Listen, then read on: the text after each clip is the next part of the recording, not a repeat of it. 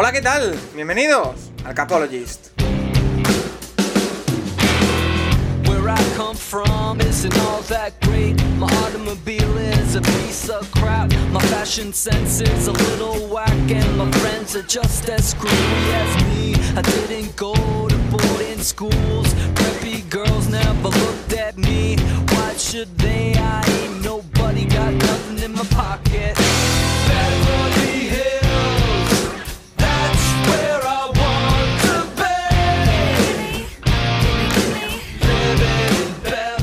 ¿Qué tal? Bienvenidos una semana más al Capologist, tu podcast sobre NFL más interactivo, en una semana que llega eh, pues con un poco de resaca, la verdad. No porque hayamos bebido en demasía, sino porque hemos vivido en directo el pasado fin de semana los tres días al completo del draft de la NFL, más de 20 horas en directo en Twitch, aunque eso sí, con algún problema de, de por medio, que ya comentamos y sois conocedores todos, pero eh, igualmente vivimos los tres días del draft donde 262 jugadores fueron seleccionados por eh, cada una de las 32 franquicias de la NFL e incluso alguno más fue seleccionado posteriormente como undrafted. Para eh, esta semana lo que tenemos es básicamente un repaso de lo que fue ese draft, tanto con vuestras preguntas, que son como siempre muchas y muy variadas. Muchas gracias por el apoyo que nos habéis dado tanto en los tres días en Twitch con el draft, tanto eh, también con eh, la posterior eh, ronda de preguntas que vamos a completar hoy. Y también el tema de la semana que traemos es un poco jugar a algo que es bastante injusto, lo sabemos, pero que nos sirve un poco para valorar qué es lo que hemos visto. Y es que os hemos preguntado quién creéis que ha ganado y quién creéis que ha perdido más en este draft. Al final nadie pierde del todo porque todo el mundo gana jugadores, pero hay gente que lo hace mejor, que lo hace con más lógica y otra con menos. Al menos a priori, porque siempre sabemos que el draft no se puede evaluar de inmediato y que hay que esperar un tiempo para conocer la verdadera dimensión eh, de un draft para un equipo, pero eh, nos ponemos a jugar a, eso en el Capologist eh, esta semana. Para hacerlo, como siempre, Rafa Cervera, Rafa Cervera 22 en Twitter. ¿Qué tal? Pues muy bien, Paco, de lo que comentabas, esto de que, o sea, de que quién lo hace, o sea, la pregunta sería que quién lo ha hecho mejor y luego quién lo ha hecho bien, porque hasta en las notas que da la prensa americana, los diferentes equipos del draft no bajan de C, digamos, ¿no? De A, B, C. O sea, a todos les dan una nota bastante alta en general, ¿no? Eso es como las elecciones, al final del draft todo el mundo ha ganado, pero bueno, como dices, después de unos años ya lo, ya lo veremos. Eh, hablaremos, eh, Rafa, de... Tendríamos que hacer la propuesta de evaluar en, en, los próximos programas, no en este, pero en próximos programas, hacer una evaluación o entre historias o tal, de los últimos cuatro drafts, por ejemplo, ¿no? Ya con conocimiento de causa. Pues mira, puede ser una buena fórmula para próximos eh, programas ahora que se nos viene la off-season, ahora sí, la parte más dura de la off-season en la que siguen pasando cosas, pero cada vez menos y de menos intensidad. Eh, Nacho Cervera, arroba Nacho Cervera 6 en Twitter, ¿qué tal? Muy bien, aquí ya recuperándome del fin de, pero la verdad es que estuvo bastante divertido. Lo, del viernes fue un poco putada, pero bueno, la verdad es que a mí yo me lo pasé muy bien, ya, ya desde la primera noche la verdad es que estuvo increíble con, la gente de Root Running y ya bueno, el tercer día pues un poco cachondeo como el año pasado, pero, pero muy bien. Igualmente lo vivimos intensamente, ¿eh? aguantamos hasta el final, incluso la persona a la que voy a saludar ahora, la tercera pata o la cuarta de nuestro podcast, eh, se atrevió con un show de los Undrafted que duró hasta que salió Carson Strong eh, Santiago Tomasi, arroba el box de Tomasi en Twitter. ¿Qué tal? Pues muy bien, la verdad. Las noches del draft son mis noches favoritas del año. La parte, además de lo de los undrafted, siempre es muy divertido porque siempre hay algún nombre que destaca. Así que muy divertido, ¿no? Fue una, fueron tres noches muy, muy especiales y ahora un poco con la resaca de ese draft, qué ha hecho cada equipo, cómo lo han hecho, los eh, undrafted free agents que también han firmado bastantes. Es un poco locura lo que hemos tenido esta semana, la verdad. Luego hablaremos de quién creemos que ha ganado y quién ha ganado menos, como decía Rafa, pero antes, antes de meternos en formato draft, quería traer aquí antes eh, un par o tres de temas de actualidad, eh, sobre todo, eh, hay un par que veréis que están relacionados con el draft, pero los quería sacar fuera del draft. Em, el primer tema no tiene nada que ver con, la noche del draft ni con jugadores nuevos de, college a, la NFL, y sí con DeAndre Hopkins, que em, ha salido la noticia de que ha sido sancionado seis partidos por dopaje. por violar la política antidopaje en la NFL. No ha trascendido eh, cuáles han sido las sustancias que ha, que ha tomado, que ha utilizado eh, para mejorar su, rendimiento, pero eh, ha sido sancionado por seis partidos, Nacho. Sí, los seis primeros partidos de la temporada. no está relacionado con el draft, pero sí. O sea, eh, obviamente los Cardinals sabían que esto iba a salir esta semana.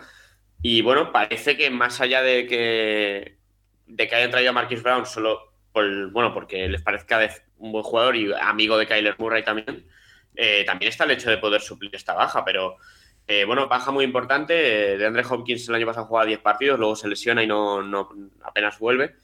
Y, coincide el principal bajón de los Cardinals a final de temporada con, entre otros motivos, la, baja de, Hawkins. Y si a eso le sumas que también se ha ido Kirk, pues eh, se queda en una situación un poco complicada en, Arizona.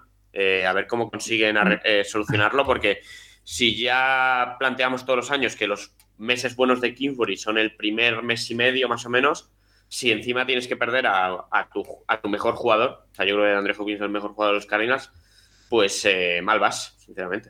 Porque, porque a veces este tipo de sanciones anuncian o presagian el inicio de un declive en la carrera de un jugador. ¿eh? O sea, que a ver cómo vuelve y, no, no, es un tema muy, muy, complicado para Arizona. Otro más, ¿no? Se empiezan a complicarse los temas Arizona. Em, estaba. Eh, ese traspaso era el siguiente que iba a traer, así que lo enlazo. Porque Hollywood Brown, Marquis Brown, em, ha sido traspasado precisamente a los Arizona Cardinals, eh, Tomasi. Em, ahora se entiende un poco el puzzle de todo lo que sucede. Cierto es que Kyler Murray eh, se reúne con Marquis Brown, con el que estuvo en la universidad. los Cardinals mandaron una primera ronda a los Ravens por Marquis Brown y una tercera pero eh, no sé si realmente tiene algo que ver con esto o son movimientos paralelos. Eh, ¿Cómo lo ves tú? Mm, yo espero que no sean movimientos que van uno en consecuencia de otro. Es decir, si de verdad lo de Andre Hopkins es una puta evidente para Arizona, son eh, seis partidos que se pierde, ha decidido que no va a reclamar la sanción, así que son seis partidos ya de forma definitiva. Pero la sensación que me deja es, si tú piensas que por perder a Hopkins tienes que gastarte la primera en Hollywood Brown para confiar en que sea tu receptor 1 durante seis semanas. Primero, creo que Hollywood Brown no puede cumplir ese papel y menos al papel al, nivel que lo cumple Hopkins. Y segundo, creo que no es una buena opción, porque si fuese una sanción tipo Josh Gordon de toda temporada, sí que necesitas un receptor 1. Pero si quieres usar a dos receptores unos en una temporada, puedes provocar problemas de ego. Y Hollywood Brown precisamente ha demostrado que tiene, no esos problemas, pero que sí ha tenido algún conflicto de este estilo. Entonces, a mí me parece que tienen que ser movimientos paralelos y no uno consecuencia del otro, porque si es uno consecuencia del otro, la temporada en Arizona se puede hacer muy, muy larga. Y hablamos, Nacho, de que ese movimiento en el que Marquis Brown se va a los Cardinals eh, le había salido bastante caro a Arizona, porque dan una primera ronda, eh, se estaba especulando que a lo mejor eh, Divo Samuel podía salir de 49ers, que podría haber otros movimientos que ahora hablaremos que hubo, por ejemplo el de AJ Brown, viendo el nivel del receptor, viendo el contrato que tiene, viendo lo que le queda, que solo le queda un año, bueno... A dos. bueno... O sea, la colación de con la opción de quinto año le quedan dos, le quedan dos, porque obviamente los Cardinals le han dado la opción de quinto año, que yo no sé si los Ravens se lo hubieran dado, si se hubiera quedado en Baltimore. Pero, pero claro, eh, es que lo hablamos eh, el día, bueno, justo la primera noche, el jueves lo hablamos con, los que estábamos allí, con Montoro con, y demás, que eh, es curioso. A mí, me parece, a mí me parece el peor movimiento que ha habido en los tres días. creo que se pueden discutir algunas elecciones, pero ninguna está al nivel de dar un 23 del draft por un receptor que tampoco ha sido nada espectacular estos tres años y que obviamente pues te llega con solo un año de contrato barato, porque Brown, eh, a Marquis Brown el año que viene eh, la opción de quinto año son 13 millones, o sea, ya no deja de ser un receptor barato. Así que a mí me parece el peor movimiento de todo el draft, eh, no entiendo mucho de lo que ha hecho con Arizona en este draft. Y, bueno, sobre todo eso es lo que hablamos. Marquis Brown fue un pick 25 y tres años después, tres años no élite, han sacado un pick 23 por él. O sea, a mí el trabajo de los Reyes me parece alucinante y, bueno, una muestra más en este draft. Em, más movimientos, porque eh, Nacho, precisamente esas opciones de quinto año, ayer era el último día para hacerlas efectivas y no ha habido grandes sorpresas. Daniel Jones no la tiene, en Kill Harry en los Patriots tampoco, eh, Devin Bush en los Steelers tampoco le han dado la opción de quinto año, que aquí sí que me sorprende un poquito más. Eh, la verdad que no le he seguido muy de cerca en este último año, pero sí que había jugado bastante bien en sus primeras temporadas en la liga. Eh, ¿Qué sorpresas nos hemos encontrado? Bueno, solo optaban 30 jugadores de, la, de aquella primera ronda, de los 32. Eh, bueno, con Haskins ha pasado lo que ha pasado, pero Haskins ya no optaba. Desde, desde que lo cortó Washington en su momento, Haskins ya no estaba con el contrato rookie de primera ronda.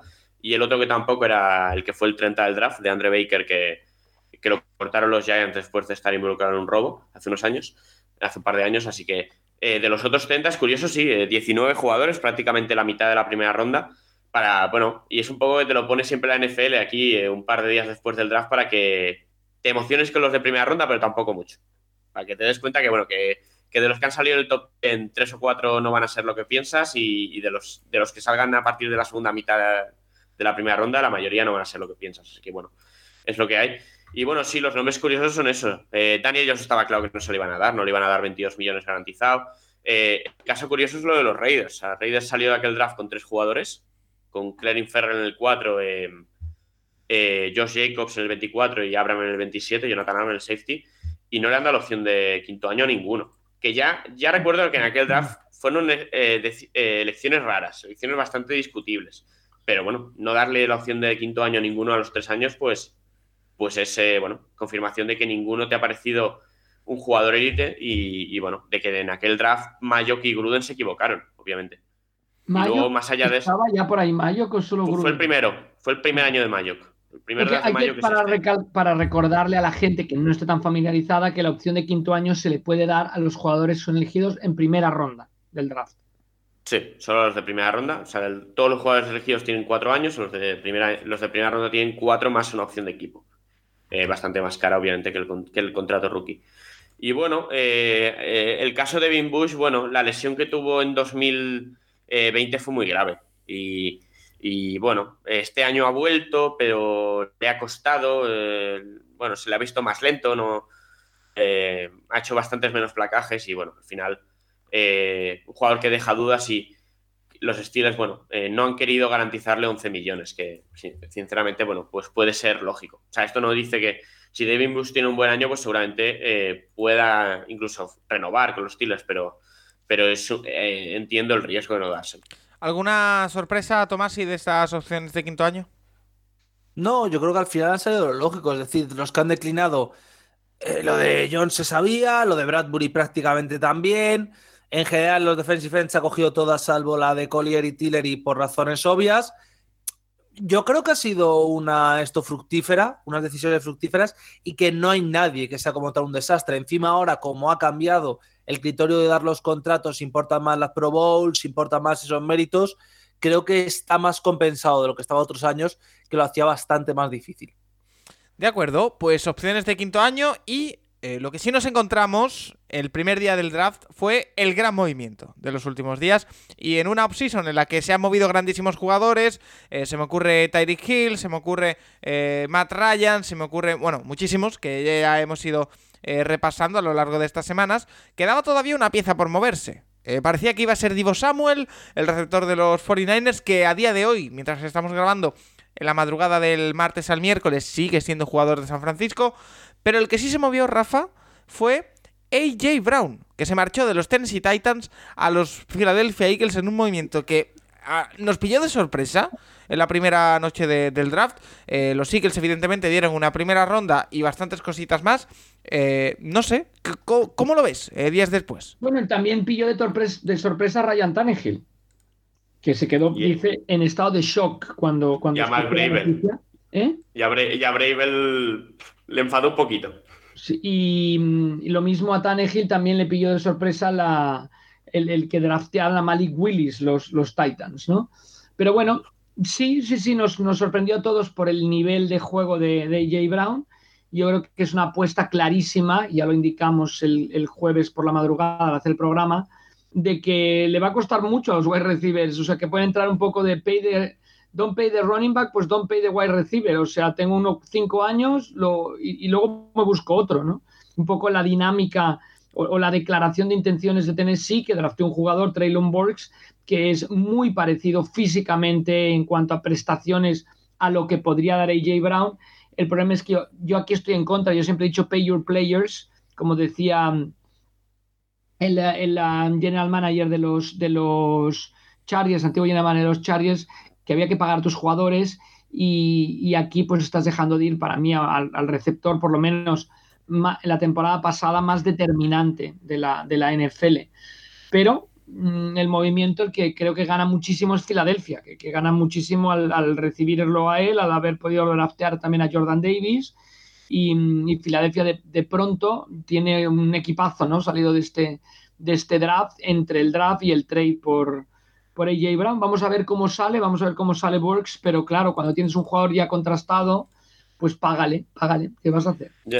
Ya, pero Rafa, por lo que han dicho, eh, las, las posiciones de, los Titans y, y Brown estaban alejadísimas. O sea, por lo que han dicho, los, los Titans a Brown le ofrecían, creo que eran 16 millones más 4 en incentivos por tema de jugar y yardas y demás. O sea, en total, digamos, 20 si jugaba bien al año. Y se ha ido a Filadelfia firmando 25 al año. Es que, eh, bueno, a mí me parece muy complicado que un equipo que se está ofreciendo un equipo, un sueldo, un suelo de 16, la acabe subiendo a 24, 25. O sea, al final creo que si las posiciones al final eran tan, tan, tan diferentes, los Titans han hecho bien en, sacar una primera, una tercera que también sacaron por él, porque al final te encuentras, por ejemplo, en la situación de Divo Samuel en, San Francisco, que se ha dicho que los Jets llegaron a meter el 10 en una oferta y que como, como Divo Samuel siga diciendo que él no, él no juega, él quiere salir traspasado, que quiere salir traspasado, eh, San Francisco tiene un problema muy grande de cada temporada, porque no lo va a poder sustituir con un rookie.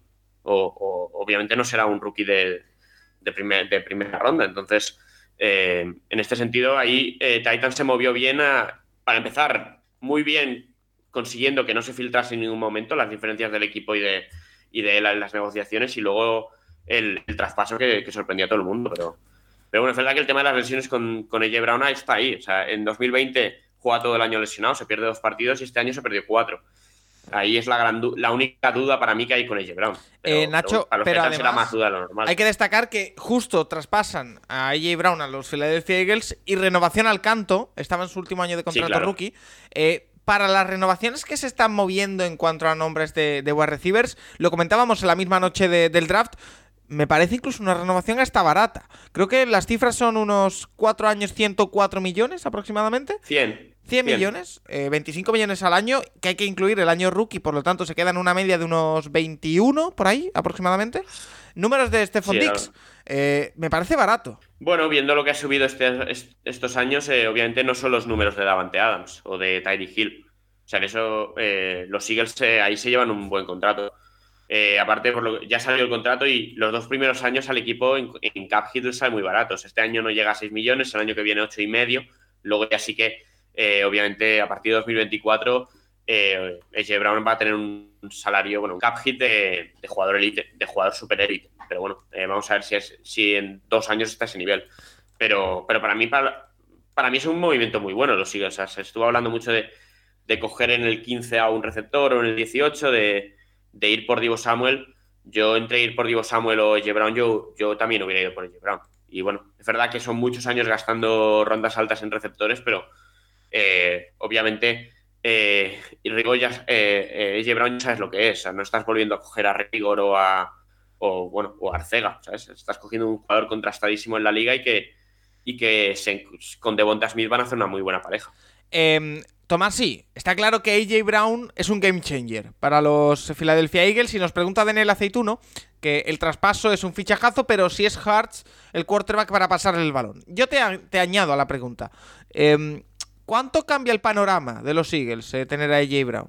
Para mí poco y bastante, es decir, esta respuesta ha sido muy gallega. A lo que voy, eh, creo que el, problema principal que van a tener los Eagles no es tanto el Cubi, no es tanto Jalen Hurts y lo que puede aportar y lo que no y el talento que tenga, sino el cómo puede funcionar la ofensiva. El año pasado funcionó sorprendentemente bien para el talento que había en ese equipo. Lo hizo con bastante calma, lo hizo con una línea ofensiva que fue mejorando a lo largo del año. A mí personalmente me gustó bastante. Su final de temporada cuando en un principio no parecía que fuese a ser así, así que por ese lado guay, pero por otro lado es evidente que todavía les falta bastante por hacer. Ya Hartz el primero, le falta mucho todavía por hacerse como Kubi. Hartz no parece tener un techo de ser el mejor Kubi de la liga, o top 5, o incluso top 10, que son los debates que siempre se dan, pero es un Kubi lo suficientemente inteligente como para no rifar el balón de forma constante. Y eso en los Eagles puede ayudar. Y además Brown es un tío que baja balones divididos. A mí me parece que los Eagles ahora se ponen en una posición muy buena para poder pelear la división contra los Cowboys, que parece que es el otro equipo que también está muy, muy bien. es una buena decisión, es una opción que prácticamente te acerca a los playoffs y después de un año que supuestamente iba a ser de transición, que iba a ser muy difícil y de entrar en playoff, creo que este año se presenta muy ilusionante para Filadelfia. No creo que de contendiente al anillo, pero sí de una temporada ilusionante y que ya no sea ese proceso de reconstrucción, donde falta talento, etcétera, etcétera. Bueno, pues AJ Brown, otro de los nombres. A ver si lo acabamos viendo al del bigote de titular, ¿no? yo es que a Minshew no le veo. No, pero, no, pero al final. Eh, bueno, se puede confiar más o menos en, Jalen Hart, pero le han puesto en una muy buena situación. O sea, es decir, al final él tiene, tiene, una línea bastante buena, uno de los mejores centers de la liga, que, acaban de gastear justo al que será sustituto el año que viene.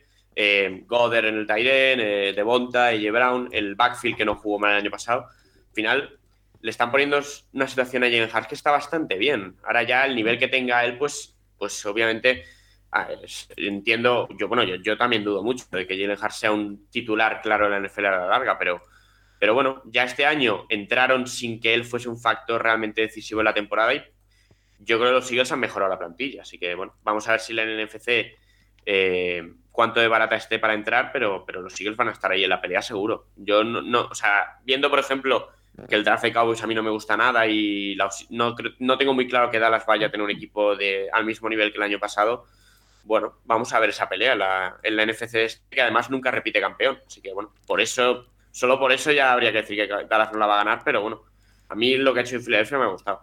Y yo, mi issue es que, de verdad, no, no.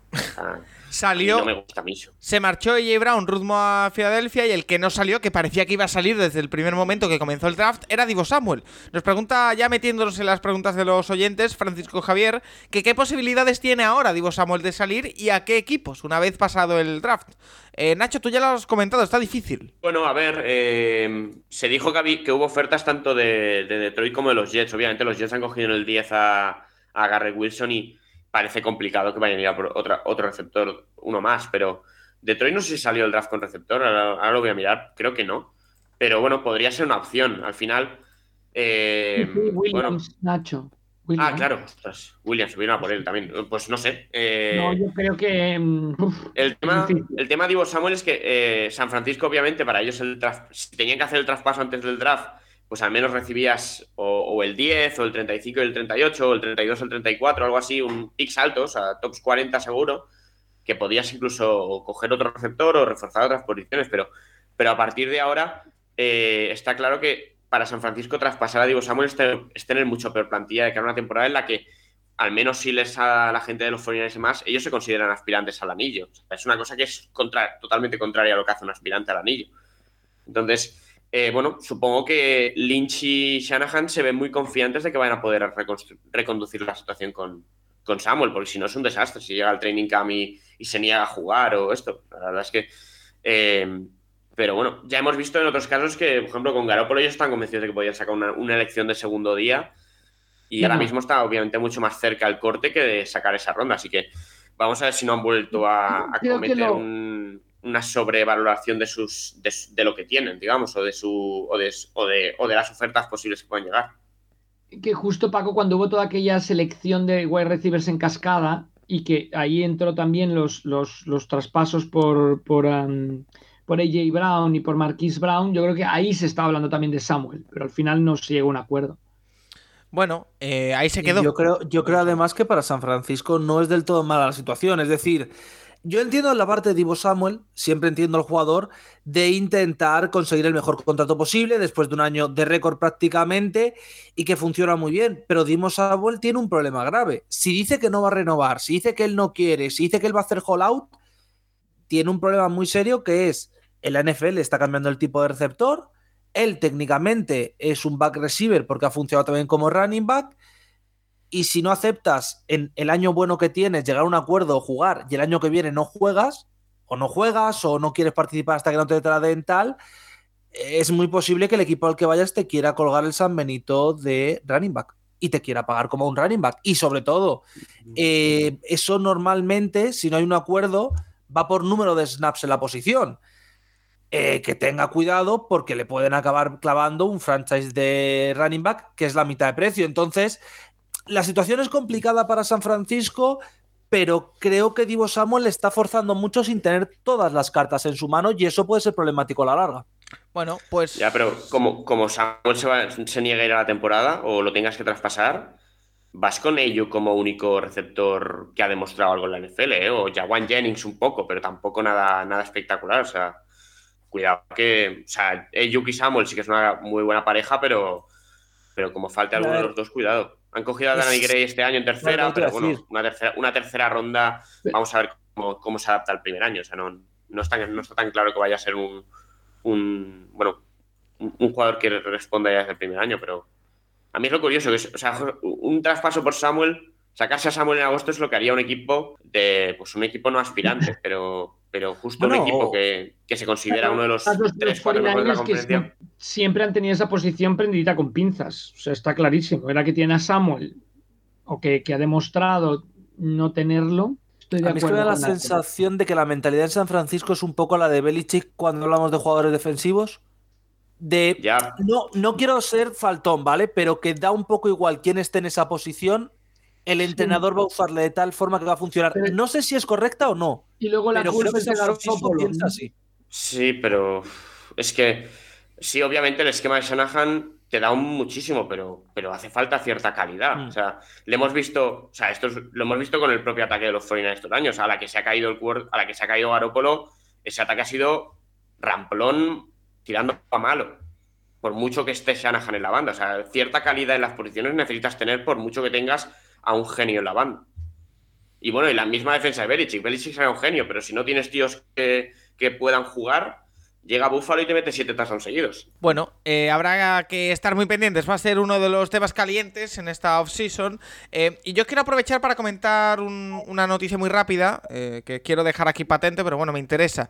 Em, cuando salió todo el, el de Brian Flores, la demanda contra la NFL que sigue hacia adelante, em, también hubo una declaración por parte de Hugh Jackson, ex entrenador de Cleveland Browns, entre otros equipos, diciendo que él también había recibido dinero por perder en esa famosa doble temporada, la que gana un partido dijo que no, no había recibido, que se lo habían ofrecido. Que se lo habían ofrecido, que había habido eh, ofrecimiento por parte de la gerencia. La NFL y sus abogados, de forma eh, independiente, han determinado que no hay evidencias de que eso pasase. Por lo tanto, la NFL considera que Hugh Jackson es suficientemente malo como para perder 31 eh, partidos de 32. Por supuesto. Eh, solo quiero dejarlo patente, porque sigue siendo... Hugh Jackson y, la gerencia, ¿eh? porque te miras aquí las plantillas y no queda prácticamente nadie. vale, ¿eh? pero que Hugh Jackson vuelva, a quedar mal por él solo. es un poco boca chancla. Pero bueno, continuemos.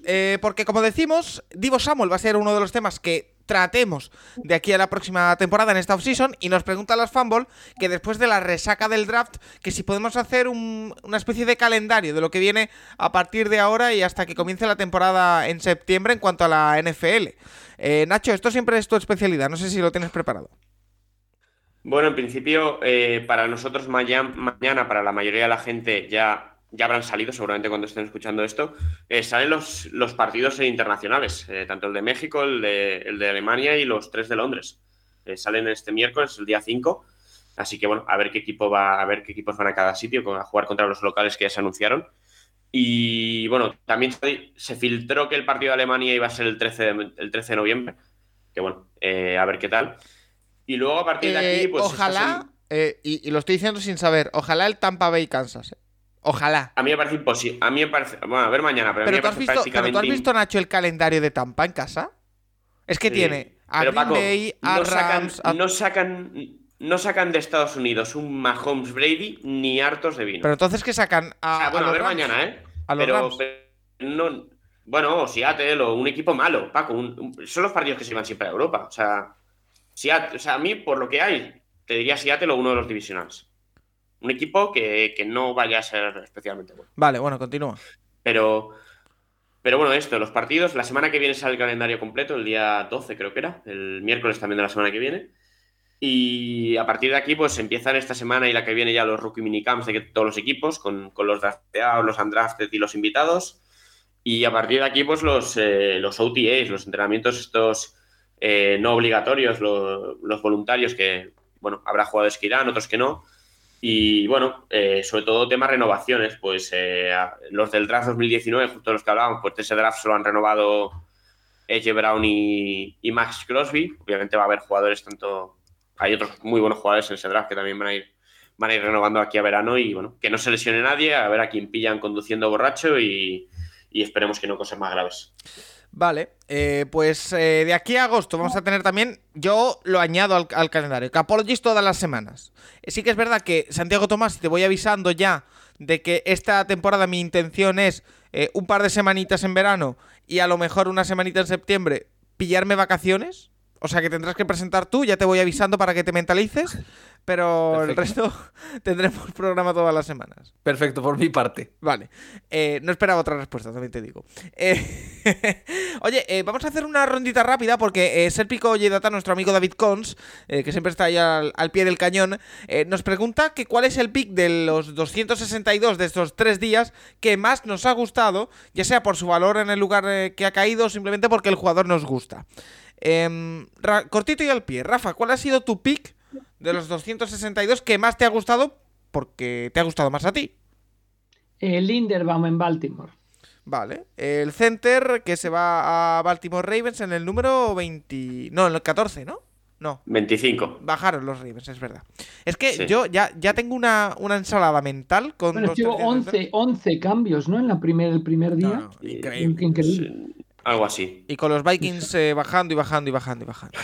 Eh, Tomasi. Están bajando los Vikings todavía. ¿Tu pick favorito? Hamilton. A Ravens también. Los Ravens que son grandes protagonistas, ¿eh? eh de, lo que ha sido el draft, ahora lo, hablaremos. Nacho, ¿para ti? Yo es el que iba a decir, yo iba, yo iba, a irme justo por la otra elección de Baltimore, la, de Hamilton, pero es que realmente de Ravens te puedes quedar con cualquiera de las que han hecho. y si no, con las de Jets también. A mí es que me parecen los dos mejores drafts eh, claramente estos dos. Yo me quedo con dos. Uno, porque me dieron el gran premio, el gran, la gran satisfacción de tener la razón. El pick Philadelphia Steelers número 20, Kenny Pickett. Eh, que lo llevaba el peor pick de la primera ronda. El peor pick de la primera ronda no escogido por Bill Belichick. Bueno, para mí me gusta. Y yo, eh, Tibodó en el 5, mm, me gusta. Me gusta. Eh, creo que... Sky Moore de los Chiefs al cogerlo el segundo día me parece también espectacular. Sí. Que sí. que fue curioso, Rafa, de, las dos selecciones que pusimos en Kansas en primera ronda, subieron a por McDuffie y luego Sky Moore les cae en segunda. O sea, en verdad, no ni en el 29 ni en el 30, pero justo los dos que les pusimos se los llevaron.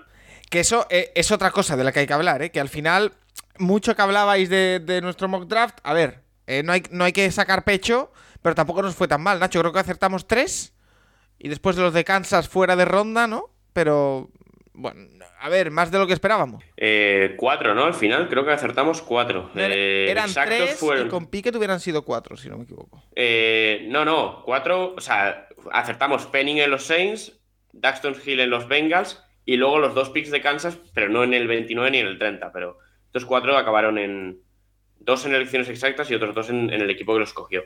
Y luego sí, obviamente podíamos ver el tema Pickett. A mí es que yo pensaba que, que no iba a llegar Willis y, que me, sorprendió muchísimo eh, que se fueran por Piquet antes. A mí, a mí me parece que Piquet no era un jugador de primera ronda y, que, bueno, creo que obviamente viendo todo lo que pasó después con los quarterbacks, eh, para mí lo cogieron obviamente exageradamente arriba, sabiendo lo que ellos no se esperaban que tardasen 50 elecciones en coger al siguiente. Bueno, ni él ni nadie. Entonces, eh, bueno, a mí, no, a mí el draft de Steelers me deja dudas. Así como Piquen saberlo el tema físico, pero hablábamos mucho con, por ejemplo, Tomás siempre hablaba del tema de la línea ofensiva y no han cogido nada. O sea, eh, no se llevan ningún jugador de línea ofensiva del draft. A mí, a mí así como Paco siempre dice, no, a un jugador de, competir yo tengo muchas más dudas con los tiros. ¿eh? O sea, es más, en las casas de apuestas les dan las mismas opciones de ganar el anillo que a los Jaguars. ¿En serio? Sí, está, se paga lo mismo que ganen los Jaguars, los Seahawks y los Steelers este año el anillo. Oye, pues está para meterle dinero a los Steelers, ¿eh? eh Rafa, que querías decir algo. No va a pasar. No, que en el mock draft eh, nosotros mm, hicimos la torpeza esta de qué haríamos en vez de qué es lo que va a pasar, porque si era de para, para, para intentar sacar los más puntos posibles, pues era tan fácil como haber puesto a Walker primero y a Hutchinson segundo, que es lo que iba a pasar, y lo hicimos al revés. a, mí, a mí me da la impresión, Rafa, de que todos los años nos pasa lo mismo. Es decir, todos los años en el post-draft decimos, oye, eh, nos equivocamos al año que viene, lo que tenemos que hacer es lo que creemos que va a pasar. Y después llegamos al año siguiente y volvemos a decir, oye, lo que queremos que Bueno, el año pasado no lo hicimos, ¿no? Pusimos a Lorenz primero, me imagino. Bueno, porque Lorenz era el mejor jugador del draft, con diferencia. Ya, pero aquí era muy obvio cuando hicimos el mock draft que Walker iba a salir el número uno. Muy obvio. pero, hubiéramos empezado a fallar desde el 3, Rafa. Porque bueno, no, pero no hubiéramos empezado a fallar desde el 1. No, ya, pero bueno. Al final haces lo que tú crees que va a pasar y si fallas 30, pues al menos tienes la excusa. Venga, eh, más preguntas. Otra de rondita rápida que nos hace Javi Ugarte. Eh, enhorabuena por el draft, nos dice gracias. Eh, ¿Qué jugador creéis que no solo es top, sino que ha caído en un equipo perfecto para potenciarle? Nacho, no sé si alguno de los que has dicho ya o, te quieres lanzar con otro. A ver, por ejemplo, Tibodero era una necesidad muy clara de los Giants. A ver, obviamente las líneas ofensivas también. Eh, el bueno encaja perfectamente los Panthers. Le hicimos mucha broma a Montoro, pero estaba claro que si estaba bueno era bueno.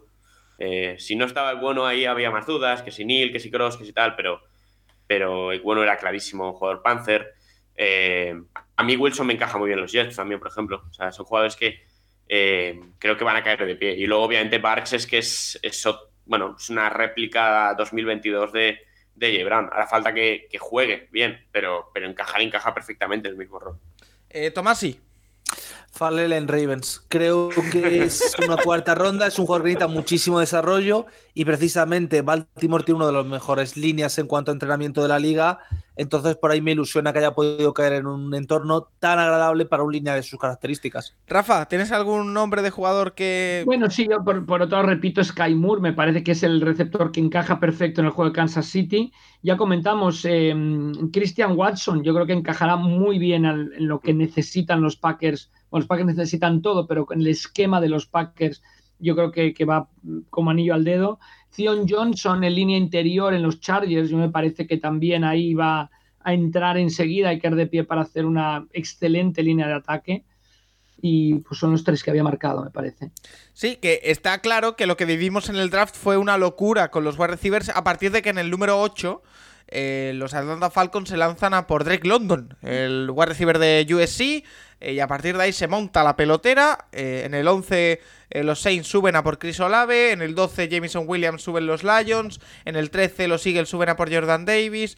bueno, se monta toda la traca. Bueno, no suben los Eagles, creo, si no me equivoco. No, sí, sí, sí, subieron. Vale, también Logan, Hall, Logan Hall en Tampa Bay me parece también que, que les vendrá muy bien. O sea que se monta eso, por lo tanto, a raíz de eso, de que muchos, muchos equipos subieron a por wide receiver, hubo otros jugadores que cayeron. Por ejemplo, nos pregunta José Mari que de los seleccionados en el draft, ¿cuál es el que más cayó con respecto a las expectativas que teníais antes de empezar el draft? Mm. ¿Sky Moore es uno de ellos?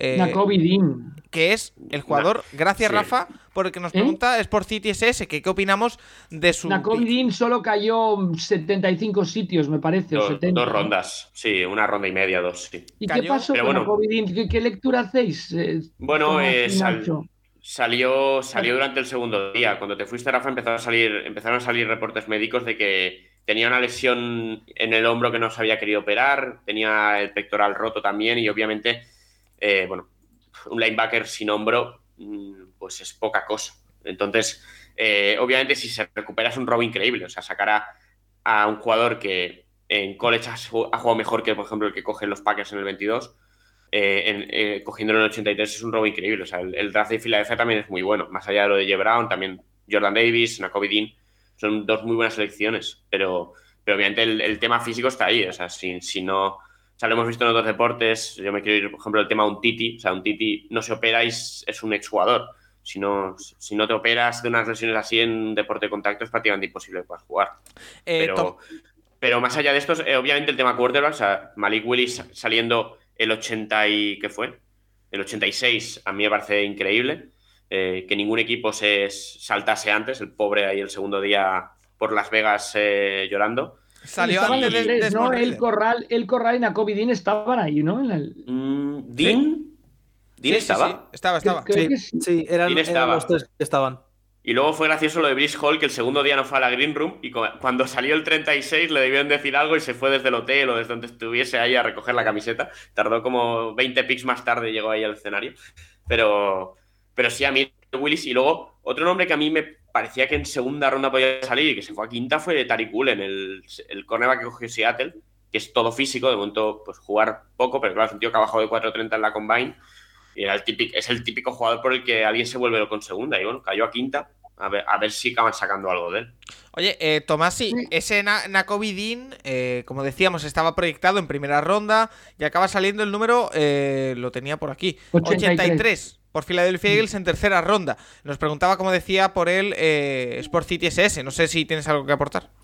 No, hay poco que aportar. Creo que si se recupera bien de la lesión es un linebacker de un nivel extraordinario y que va a funcionar muy bien en la liga. Pero claro, cuando un jugador cae tanto, normalmente suele ser eso. Suele ser tema de lesiones que no conocemos, suele ser tema de problemas off-field que no hemos visto. Y el tema de lo que ha pasado con Nakobi es que con el hombro jodido y con el pectoral, no sé si era roto o desgarrado, es muy difícil que llegue al principio de la temporada. Y eso te hace bajar. Aún así, también el jugador tiene que optar por operarse después, tener ya el contrato asegurado, etcétera, etcétera, por si pasa cualquier cosa. A mí me parece que es una caída muy, muy grande, pero para mí la más, la más grave, la más bestia es la de Willis. El problema o el tema es que no vamos a si ha caído de verdad por un tema de juego o no, porque veo poco probable que le veamos, al menos en semana 1, 2, 3, veo muy poco probable que le veamos en el campo. Rafa. No, está claro que, todo el, tema de los corebacks, quitando el de Pickett, que también hay una parte emocional que ya explicamos aquí en el Capologist, con todo y que al final cogimos a Linderbaum 20 y tú solo dijiste a Pickett, Paco, ahí yo en tono el mea culpa, pero hay una parte emocional también de los Steelers y un vínculo que, que jugó a su favor para que saliera en la primera ronda. Pero todo lo demás nos deja claro que los equipos, todos los equipos de la NFL, los 32, ratificando en que era una clase de corebacks muy justa, muy, muy justa. Y de hecho, dos pueden tener, ¿no? Corral puede tener opciones de jugar, Desmond Reader puede tener opciones de jugar, pero más que nada por el, por el titular que tienen. Yo, yo a Willis lo veo muy complicado que juegue estando tan ágil por delante. Mira, eh, nos preguntan por quarterback rookies, precisamente soldado de Wall Street, Yuris Berger. Eh, eso lo dejaremos porque precisamente la conversación con Juan Jiménez de, esta semana en The Kibinet va a ser analizando todas las selecciones de quarterbacks del draft y viendo pues las opciones que tienen de ser titular, que pueden aportar a sus equipos, cómo encajan, pero os voy a hacer una pregunta muy simple, muy rápida a cada uno de vosotros tres. ¿Cuántos quarterbacks van a jugar durante la temporada 2022 de los que han salido como rookies? Em, es complicada la pregunta, pero yo os la hago. Nacho, ¿cuántos? Pero con lesiones o sin lesiones o con eh, Entran todo tipo de. No, obviamente. No, yo creo, obviamente, a ver, yo creo que yo creo que va a ser, en septiembre va a ser titular ninguno. O sea, yo no, yo no creo que salga ninguno. Yo creo que Pittsburgh va a salir con, con Trubisky a la temporada. Pero obviamente a mí me parece que Trubisky es un muy mal jugador de fútbol americano. Creo que Piquet en algún momento de la temporada va a salir, va a salir porque no ve para más Trubisky. Y luego yo creo que si ya ha pasado siempre, o sea, Mariota se va a lesionar en algún momento de la temporada y saldrá Reader. Y, y a ver, tal y como pinta las cosas en Carolina, tiene bueno, que en algún momento de la temporada Marrul se va a ver despedido y sacará Corral al campo. Pero el tema es que eh, el tema de los fees de cuarto de este año a mí me parece muy complicado analizarlo porque eh, Willis solo va a jugar en caso de que se lesione Tannehill y en caso de que Tannehill sea un quarterback muy malo este año, que les, yo no creo que la solución sea para ellos Willis. O si, si, Titan se plantea ir al año que viene con otro quarterback sin haber visto a Willis este año, no será Willis ese quarterback.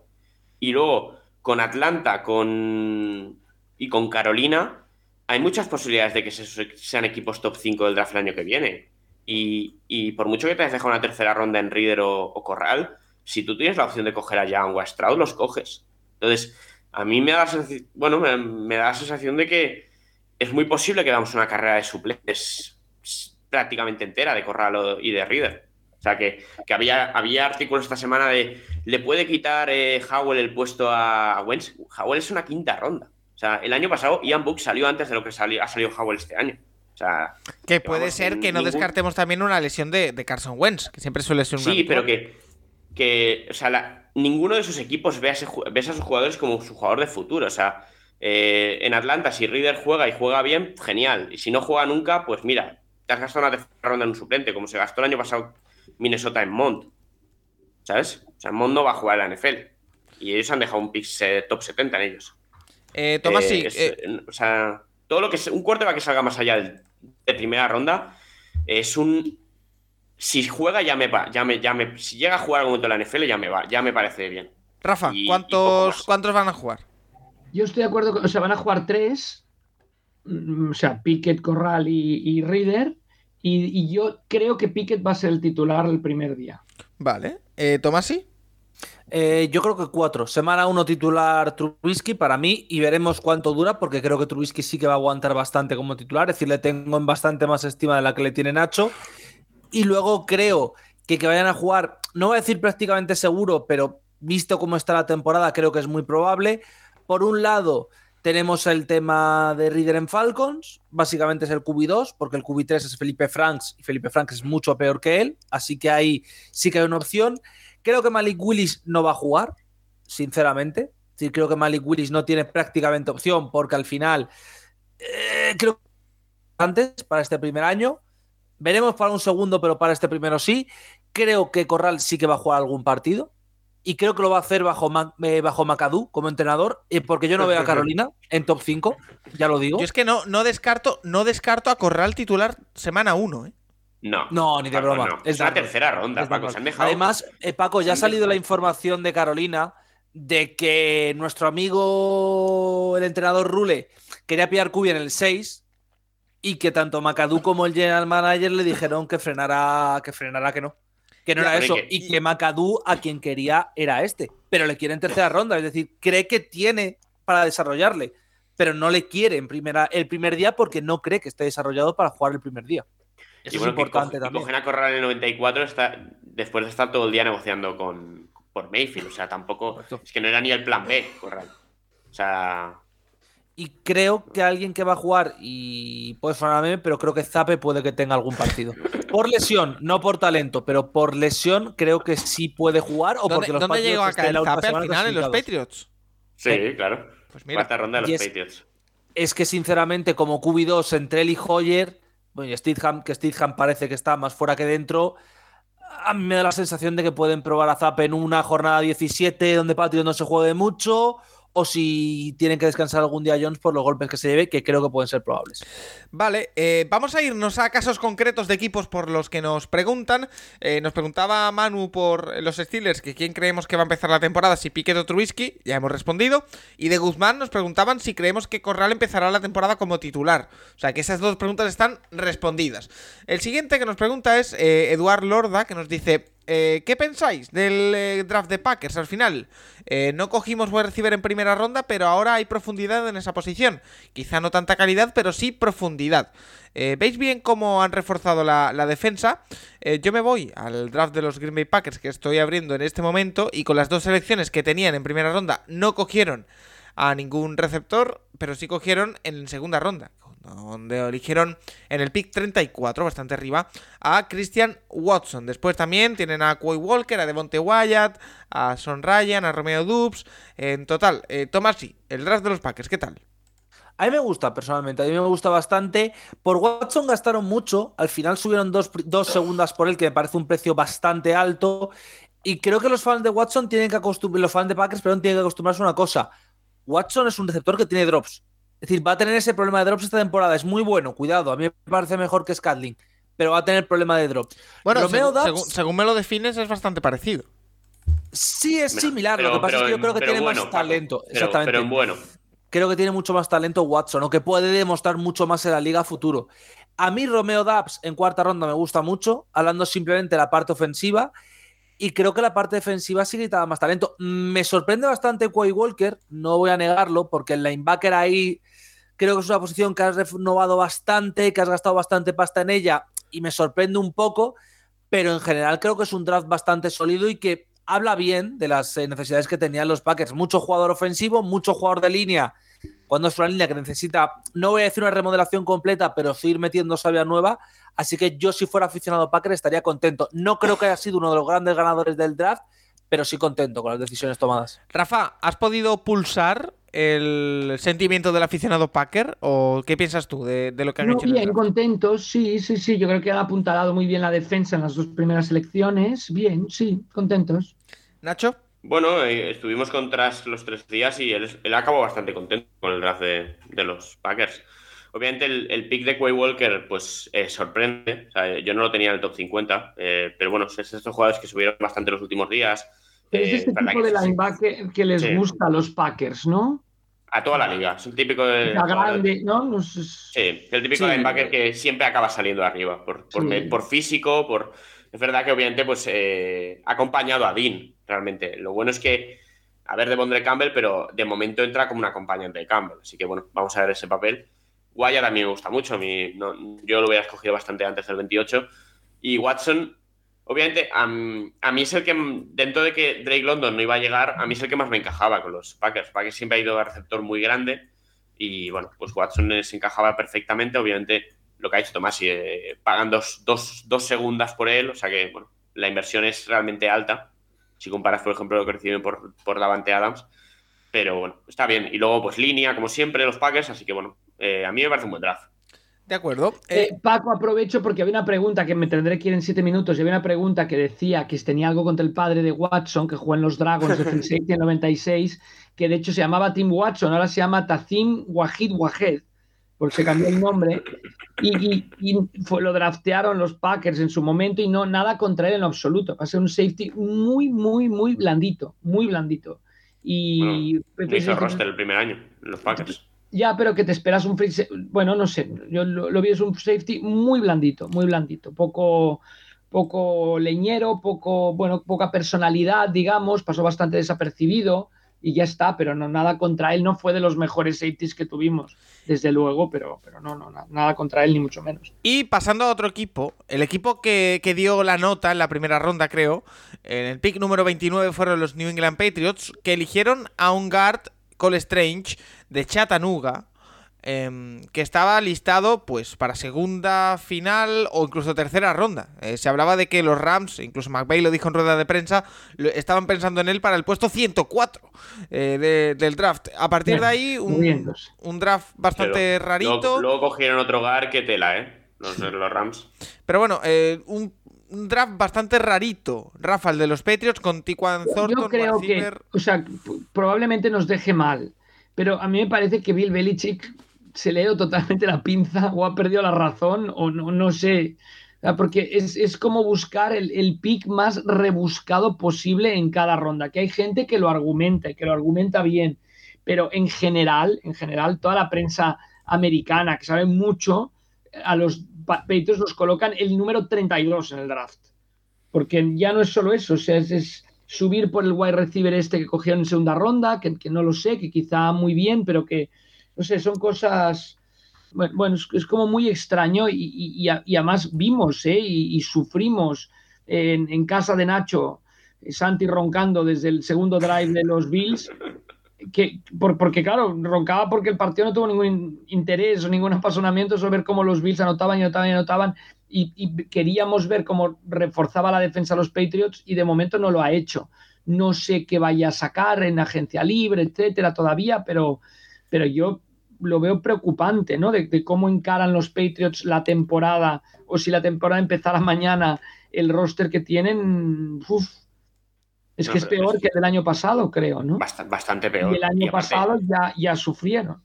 Y aparte tienes que contar que no está McDaniels. O sea, que es la pérdida más importante que tiene toda la season. Pero es verdad que eh, cogen dos cornerbacks que, mm, no sé, Marcus Jones es muy pequeño, Jack Jones eh, también pinta que va a un rol similar.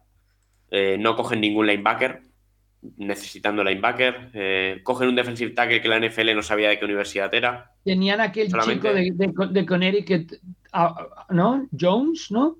Sí, cayó en tercera. Jones pero estaba, disponible. Dices, hombre, es de, es de ahí al lado, de Connecticut, no sé, pero no, no. A mí me da muy malas sensaciones el draft en el sentido de durante años nos hemos llenado a leer ya esto de que Belichick cogía jugadores de fútbol, eh, IQ privilegiados, son todos maestros del fútbol, son todo tal.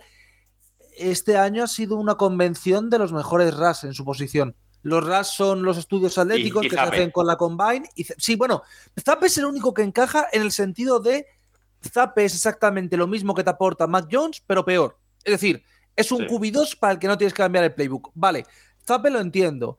Eh, Pierre Strong o el running back, pues mira, gastarte un running back en cuarta, en séptima ronda me da un poco igual porque al final funciona. Pero mi problema es, Zaquan Thornton es un speedster, pero cuando digo speedster digo que el tío lo único que sabe hacer bien es que corre muy rápido. No es ágil, no hace bien exactamente los cortes, no tiene un árbol de rutas muy pulido, las manos que tiene son muy limitadas y subes a por él en segunda ronda. Me sorprende porque tienes a Agolor al final en roster. Agolor es exactamente el mismo tipo de receptor. El tema de Cole Strange. A mí, a ver, yo esto es como todo, ¿vale? En esta vida ya está la gente diciendo cuando sale un draft que es raro, dentro de tres años lo juzgaremos, dentro de cuatro, genial. Cole Strange es un pavo que nadie tenía en primera ronda. Luego sale Sanahan y dice, no, es que estamos pensando cogerle en cuarenta y poco. Y salen análisis de que hubo a partir del 40 y algo, hasta que cogen los Vikings en 58, una cascada de guards. Vale, Patriots no estaba en tan mala situación como para subir puestos. Al final estás cogiéndolo en 29. Y la sensación que me da es que Patriots este año y que en general Belichick está intentando ir al. No digo que sea lo de Gruden, pero a la grudenesca de. No, yo es que sé más que vosotros. Vale, pero me suena raro. Y me suena raro cuando va en contra de lo que has hecho muchos años. Y me suena aún más raro cuando en, cuarta ronda y en tercera ronda coges a, a corners de forma más o menos similar y cuando Jack Jones es un tío que es viejo, pues sí, de narices es viejo, es de mi edad. Es ya tiene 25 años cuando llega a la NFL, con problemas académicos, con problemas de ciertos comportamientos y que no es un jugador que sea tan destacado. Entonces es como que el Patriots Way que se ha vendido durante años, Jack Jones no encaja en absolutamente nada de ese Patriots Way. Zaquan Thornton no encaja a nivel IQ. Cole Strange puede ser el que más encaje, pero las, las rondas hasta 2012 de los Patriots en primera ronda son prácticamente extraordinarias, con todos siendo Pro Bowlers, con la mayoría siendo, bueno, con todos, con la mayoría siendo Pro Bowlers o All Pro, y desde 2012 la lista, exceptuando a Mac Jones, es un poco lo de Pete Carroll en Seattle.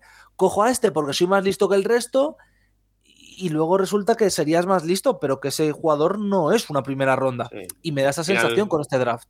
Es una elección Collier, o sea, tipo Collier, tío, que no te esperas ahí de ninguna manera y que, bueno, a ver cómo sale, pero eh, bueno, a Pablo que estuvo con nosotros prácticamente los tres días completos, la única elección que le gustó fue la de Pierre Stone, el, running back de South Dakota State, que bueno, sí que encaja obviamente porque al final, bueno, Harris le queda un año, a ver, no, no sé si lo renovarán, pues mira, ya lo tienes ahí, te puedes sustituir a James White y tal, pero bueno, el resto a mí es un draft que me deja, no, y no solamente es el draft, es ves a Jets y a Miami ir para arriba y yo no veo, o sea, yo, no me sorprendería nada si, si, a mí Miami me parece que tiene mejor plantilla y a mí es que la posición de los Jets me encanta, entonces no me obviamente está Belichick, pero pero Patriots lo va a pasar canutas para pelear playoffs este año.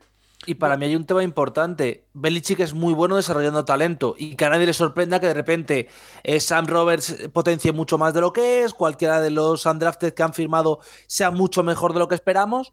Guay, todo eso es cierto, todo esto puede pasar.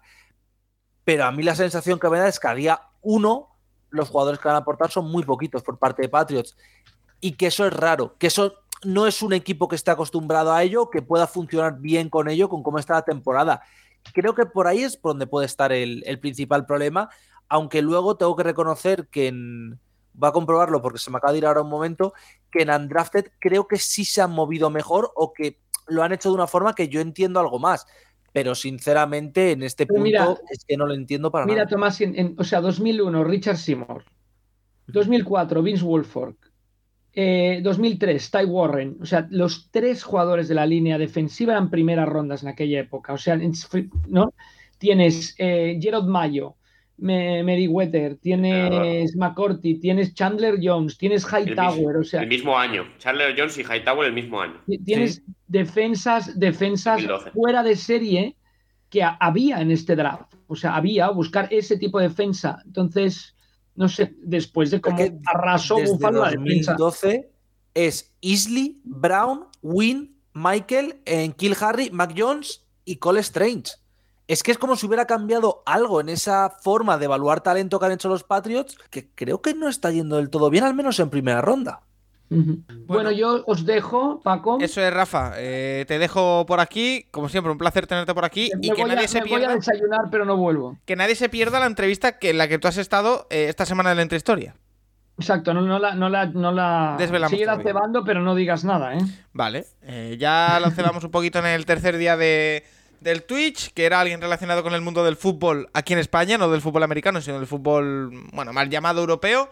Pero, pero bueno, Rafa, como siempre, un placer. Te espero la semana que viene. Y nosotros seguimos, ¿eh? Porque eh, tenemos muchas más preguntas y vamos a tratar también, por supuesto, el tema de Seattle Seahawks. Eh, Nacho, eh, nos preguntan, lo hace José Martínez. Bueno, de hecho, Rick and Morty, que nos dice bueno, que si Baker Mayfield va a Seattle, esto lo aprovecho esta pregunta para evaluar un poquito el draft de, de, Seattle, porque parecía que una de las opciones era draftear un quarterback, no lo hicieron, y ahora quedan como el principal candidato. Tú me dices que solo si hay un corte de por medio eh, para quedarse con Baker Mayfield. Bueno, yo creo que bueno, yo creo que Snyder está jugando bastante bien las cartas.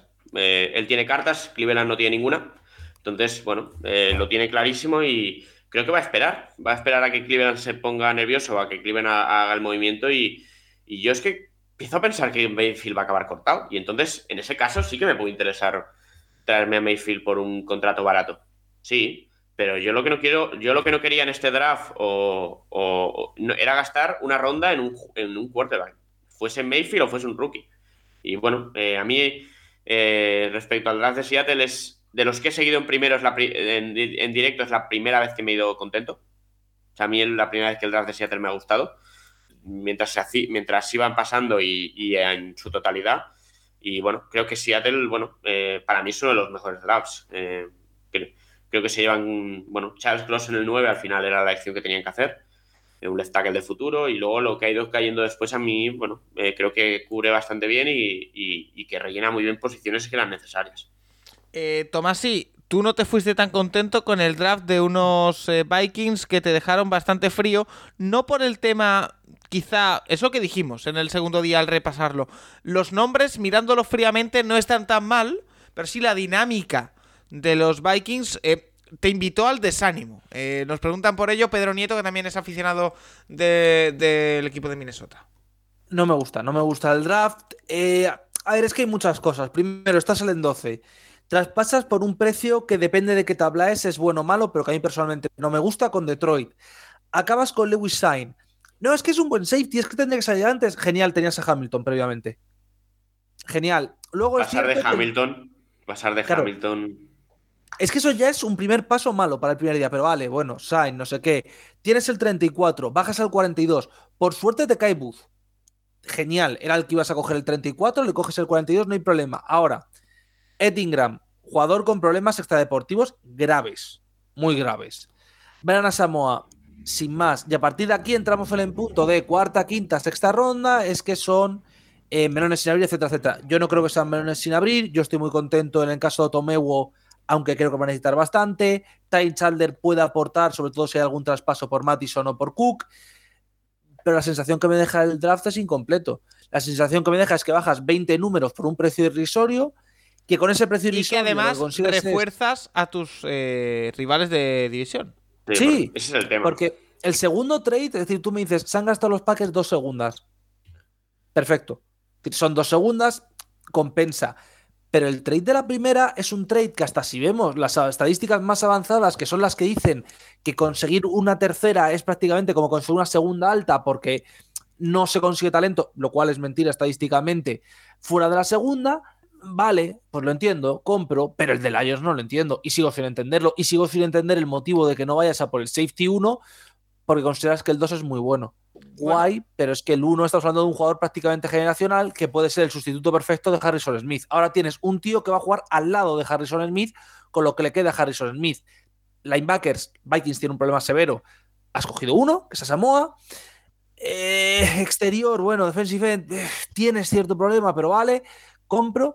También la sensación que me da es de un draft incompleto y de un draft donde el equipo ha optado porque como está basado en Analytics, todo lo que hace. Nosotros le llamamos a Adolfo cariñosamente, los fans de Vikings España, porque es más fácil que el nombre completo.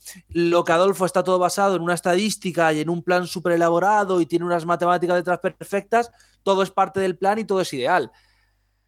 Pero a mí el plan, y hasta probando la Fórmula 1, me fue un poco al de.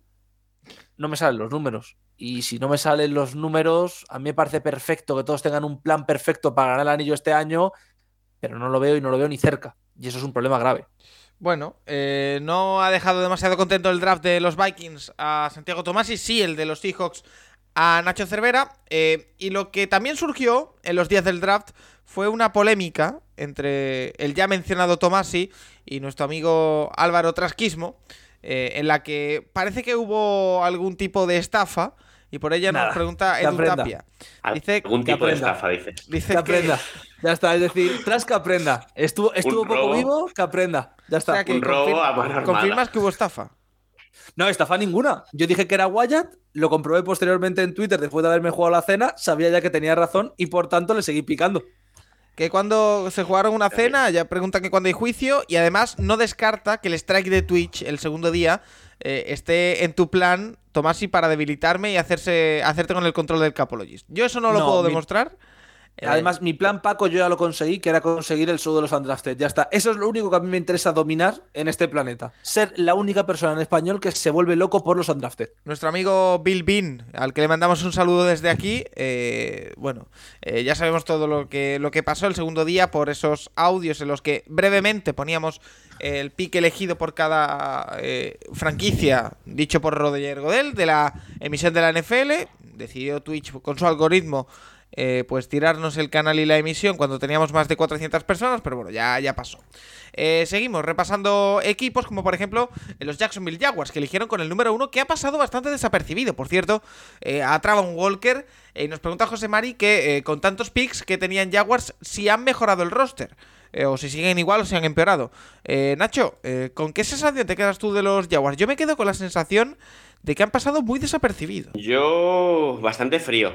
O sea, creo que para lo que tenían no han sacado muchísimo. O sea, creo que a mí Walker no me parecía el 1. o sea, yo no hubiera cogido a Walker en el 1 del draft. Luego, aparte fue gracioso que a los minutos salió la noticia que se había pegado un golpe con el coche el mismo día, ¿no? Era algo así. Que no le pasó nada, pero, ya empezamos mal. Y, a ver, el resto es que, por ejemplo, si llevan dos linebackers en, a finales de primera de Vinjoy, que muy bien, y Muma en tercera, pero es que le han pagado 15 millones a un linebacker en esta agencia libre y, no van a jugar con tres la mayoría del tiempo. Entonces, eh, bueno, pues parece que sobra uno ya de los, que, de los tres que has traído este año. Eh, bueno, el center puede tener sentido, aunque esté un poco alto, pero a mí para, lo que tenía Jaguars, eh, creo, que, creo que podrían haber sacado mucho más. Y bueno, vamos a ver el primer año de Peterson, qué tal con, con Lawrence y compañía, pero, pero bueno, mucho trabajo por hacer todavía. Eligieron en el 1 a Travon Walker, defensive de Georgia, en el 27 de Vin Joy, en el eh, ya en tercera ronda Luke Forner, Chad Muma, Snoop Conner. Eh, ¿Qué sensación te deja a ti, Tomasi? Es similar a la de Nacho. No creo que sea un mal draft, eh, sea cierto, pero es que al final Jacksonville tiene el, drama del equipo que tiene el 1. Tienes muchísimos huecos por cubrir.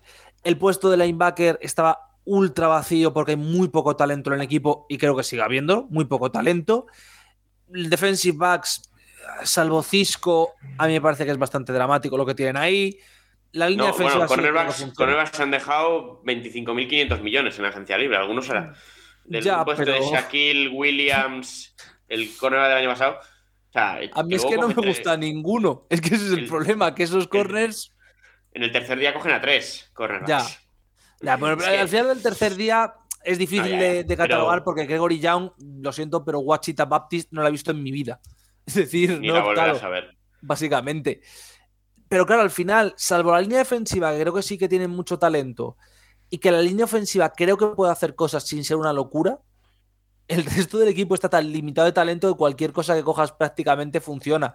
Me hubiera gustado personalmente, eso sí, opinión muy personal, pero me hubiera gustado quizás en rondas bajas que hubieran bajado en alguna para coger wide receivers para, para rellenar el roster que está bastante, bastante limitado. Es lo único que yo hubiera cambiado. No me gusta mucho el draft, pero cuando tienes el 1 creo que es mucho más difícil hacer un buen draft que cuando tienes otros números. Pues puede ser, ¿eh? También por la presión de tener que elegir el, primero.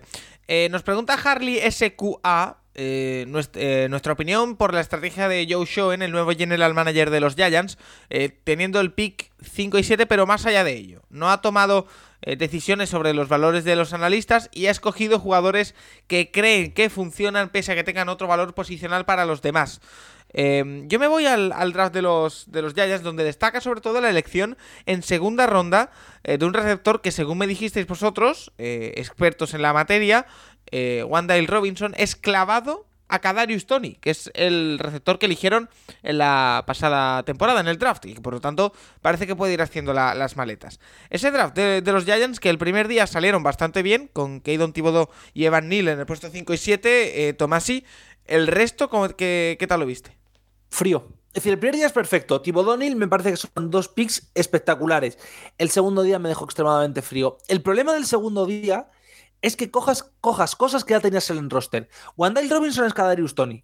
Entiendo que esto es una declaración de Kadarius Tony, estás despedidísimo, no vas a jugar un solo snap en la liga. Pero es un problema de que la anterior dirección, la de Jettelman, fue un absoluto desastre. Ecedu, a mí me parece que Cedu no va a ser titular a semana 1 ni a semana 5 prácticamente, y tienes un problema en la línea. Un problema que con Neil se soluciona en parte, todo se ha dicho, pero tienes un problema. Cordale Flot, había mejores corners. Es decir, hay un par de corners que caen, que eran de muchísimo más talento y que todo el mundo les tenía más arriba. Eh, vale, pero yo hubiera cogido a Bullen, por ejemplo, ahí, que todavía le tenías en, en, el, en el board. Todavía, y salió 70 picks más tarde. Por eso, Luego el tercer día sí que me gusta más, porque Beavers creo que lo puede hacer bien, porque lo poquito que he visto de Bellinger, aunque no sea mi Titan favorito y aunque creo que esté un poco por encima de lo que debería, puede funcionar más o menos en lo que quiere Giants, pero es eso, un primer día muy bueno y el segundo día es como cuando le echan agua al alcohol, de repente pierdes todo lo que tenía. No me acaba de convencer porque el segundo día me parece que simplemente es hacerle una declaración de intenciones a Jetterman de lo que tú cogiste no me sirve nada, quiero tener a mis propios chicos. Y entendiendo el motivo que hay detrás, que sí, que Tony además es, es, tonto comprando la presión, pero vamos, las imágenes con armas, lo del coche, etcétera, etcétera, creo que es un error. No es que sea un error, pero que sí que me hace estar un poco más frío con el draft que han hecho. Vale, eh, otro equipo eh, por el que nos pregunta Diego del Rey, los Kansas City Chiefs, que eh, presuponíamos que con ese pick 29 y el 30 podían ir a por un receptor, no lo hicieron, pero sí lo hicieron posteriormente drafteando, drafteando al ya mencionado Sky Moore. así que, bueno, tienen a Trey McDuffie y George George Karlaftis, perdón, cornerback y Edge en primera ronda, Nacho, después Sky Moore, Brian Cook, Leo Chenal, del que habéis hablado mucho y muy bien en tercera ronda. Eh, no sé, ¿qué tal te parece el draft de los eh, Chiefs? Eh, ¿Os gustó mucho en directo? Sí, para mí es uno de los mejores, ahí en top 5 seguro. Y bueno, todo eso, McDuffie y Karlaftis en primera ronda está, es, increíble sacar estos dos jugadores. Y a mí eso, los, todas las elecciones que hacen el primer y segundo día me gustaron mucho. O Brian Cook, el safety de Cincinnati, les cae perfecto. Leo Chenal en el 103, con la cantidad de jugadores que habían salido antes de, y de linebackers, es, bueno, puede ser un robo fácil. Y luego, bueno, el tercer día, pues eh, sobre todo Kinar, que parecía que incluso podía salir a, algunas veces en finales de tercera, que si cuarta, algo así, también está bastante bien, pero bueno, a mí Kansas me ha gustado mucho y sobre todo porque eh, se habla mucho de la posición de receptor, pero creo que en defensa también tenían bastantes posiciones que, mejorar y en primera se llevan dos jugadores muy, muy buenos. Eh, Tomás, ¿estás de acuerdo? Totalmente, no tengo más que aportar porque simplemente Carlastis primera ronda, a mí ya me han ganado. Bueno, pues eh, ahí queda. Esa también, eh, bueno, buena selección. Un griego en Kansas, ¿eh? Sí, sí. Un griego en Kansas City. A ver, ¿qué, nos puede ofrecer? Eh, Sergi Vlade nos pregunta: eh, El primer eh, pick de Washington Commanders se ha llevado todas las críticas. Se ha dicho que ha sido uno de los peores de la primera ronda. ¿Está malo ya Dodson? He visto highlights y tiene buenas manos, buen árbol de rutas y bastante IQ. Underdog, bueno, escogieron al wide receiver Jan Dodson, fue uno de los equipos que subió al, número 16 y Fan Washington Commanders nos pregunta que qué opinamos de, su draft. Mi problema no es que sea mal receptor, es que ya lo tienes en el equipo. Es decir, Dodson no es un mal receptor, ¿vale? Es un jugador de Penn State, por tanto físicamente está bien desarrollado, etcétera, etcétera, pero es demasiado similar a McLaurin. Me da la sensación de que tienes a dos jugadores que son prácticamente el mismo. Y eso es muy raro, tener a dos, dos veces el mismo receptor. Al final, tener dos copias de algo no me acaba de convencer. Y el resto del draft, el problema es que te deja frío.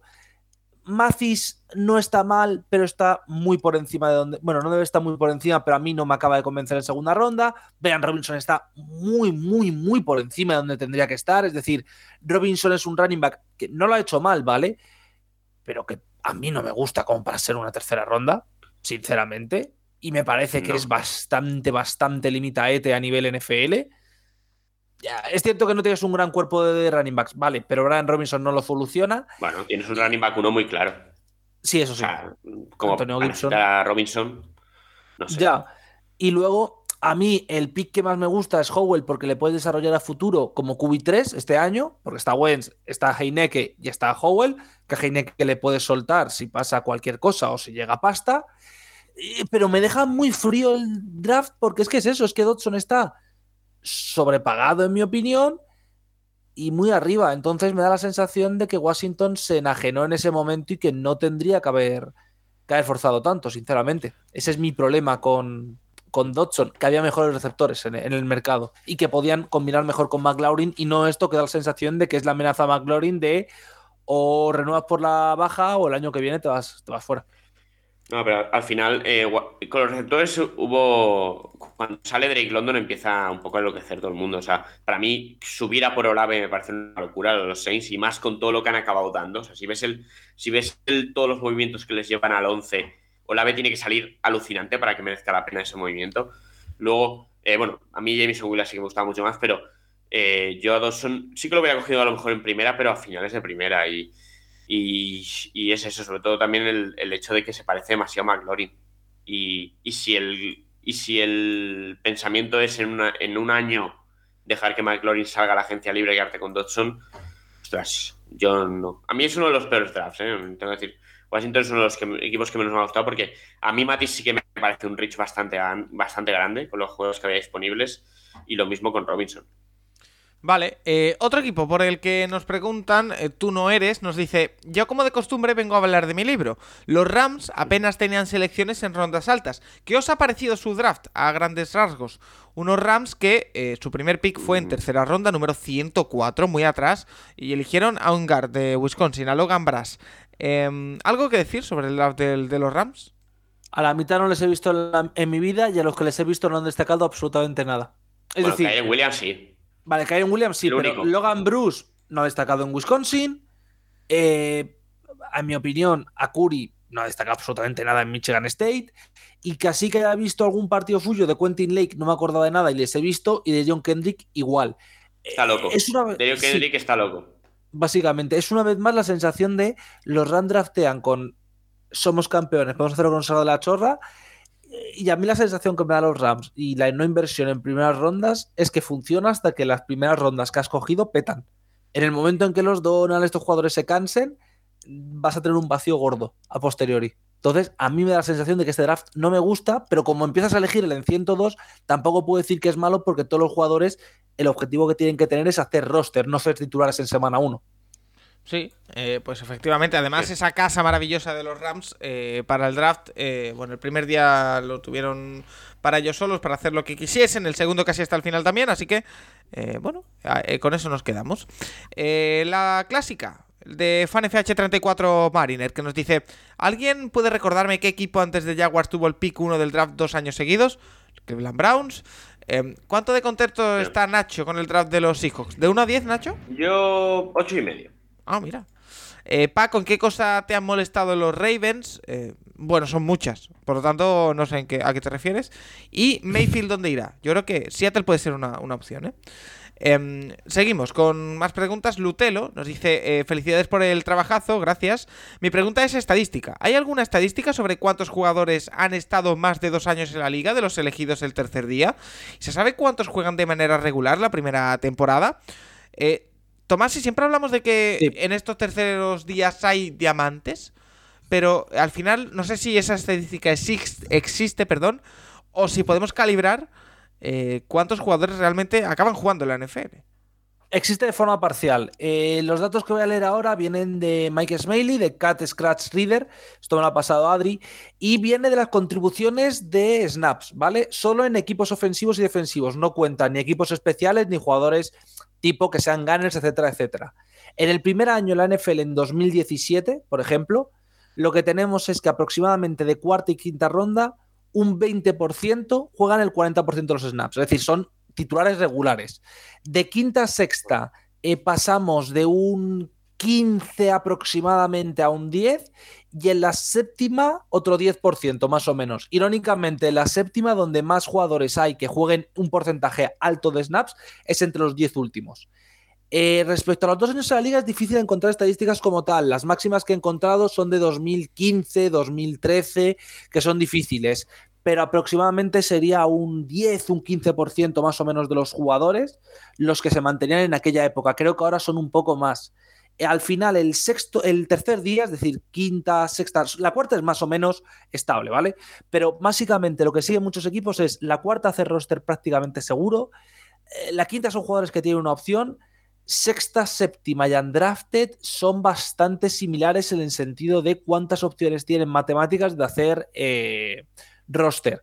Pero lo normal es que de sexta a séptima suele salir al menos uno o dos por draft de ese equipo que salgan. Y esto es difícil, pero la estadística de Pro Bowlers tampoco, bueno, Pro Bowlers All Pro tampoco es del todo mala. Es decir, estamos hablando de que los Pro Bowlers All Pro en el resto de picks es en primera ronda un 20% aprox, en segunda un 10% aprox, en tercera un 8 más o menos y que en estas rondas es de un 2-3%, que es muy difícil, pero bueno, es sexta, séptima ronda, al final, cuarta, quinta, sexta, es lo que esperas. Eh, Nacho, ¿algo que añadir?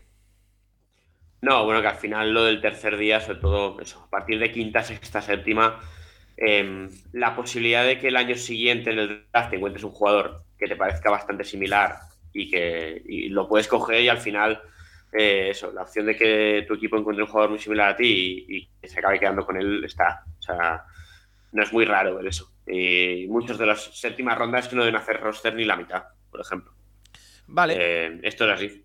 Eh, más preguntitas. Eh, Sergio Barahona nos dice, una pregunta para todos. Cuando decís que hay que elegir al mejor jugador disponible, ¿preferís el techo más alto o el suelo más alto? Si la respuesta es depende, yo creo que habría que desarrollarlo. Esta es una pregunta mucho más que interesante, eh, Tomás, sí, porque siempre hablamos eso del mejor jugador disponible, pero claro, no sé, yo tampoco lo sé realmente. Si estamos valorando o valoráis el potencial que puede tener o su momento actual. Yo dependiendo del momento en el que elijas al jugador, preferiría un suelo más alto, sobre todo a partir de segunda ronda. Eh, pero no sé cómo lo veis vosotros. Yo lo veo distinto, sí que lo veo como depende, pero como nos ha pedido, con toda la razón del mundo, que eh, expongamos un poco más, lo va a explicar el por qué. Yo creo que depende mucho por una simple razón.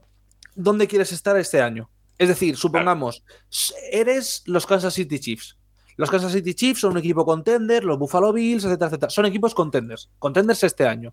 Necesitas jugadores que tengan un suelo muy, muy alto y que puedan ser titulares a día uno. Pero no solo en primera ronda, sino que el tío de primera ronda sea titular, que el tío de segunda ronda sea titular, que el tío de tercera ronda pueda ser titular y que incluso los del tercer día sean jugadores que vayan a estar ahí, si no es este año, el que viene.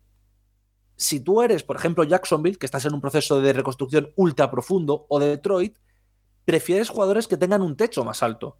Porque en tu primer año seguramente tengan que jugar, pero es un año donde tú no tienes presión de tenemos que ganar 10 partidos, tenemos que competir por el anillo, tenemos que ganar no sé qué. Son años donde tú sabes que vas a perder mucho.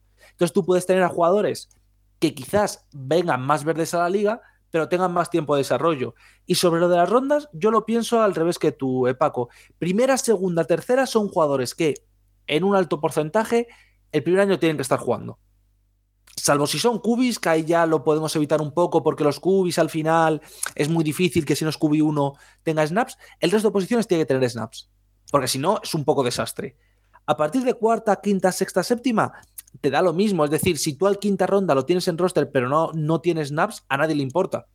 Puede tener un suelo muy bajito, pero que tenga muchísimo potencial. Para mí las tres primeras rondas tienes que ir, sobre todo si es un equipo que quiere competir ya, por valores más seguros. A partir de ahí te la puedes jugar porque son jugadores que en un año normal van a ver muy poco el campo como para que ese suelo te pueda afectar.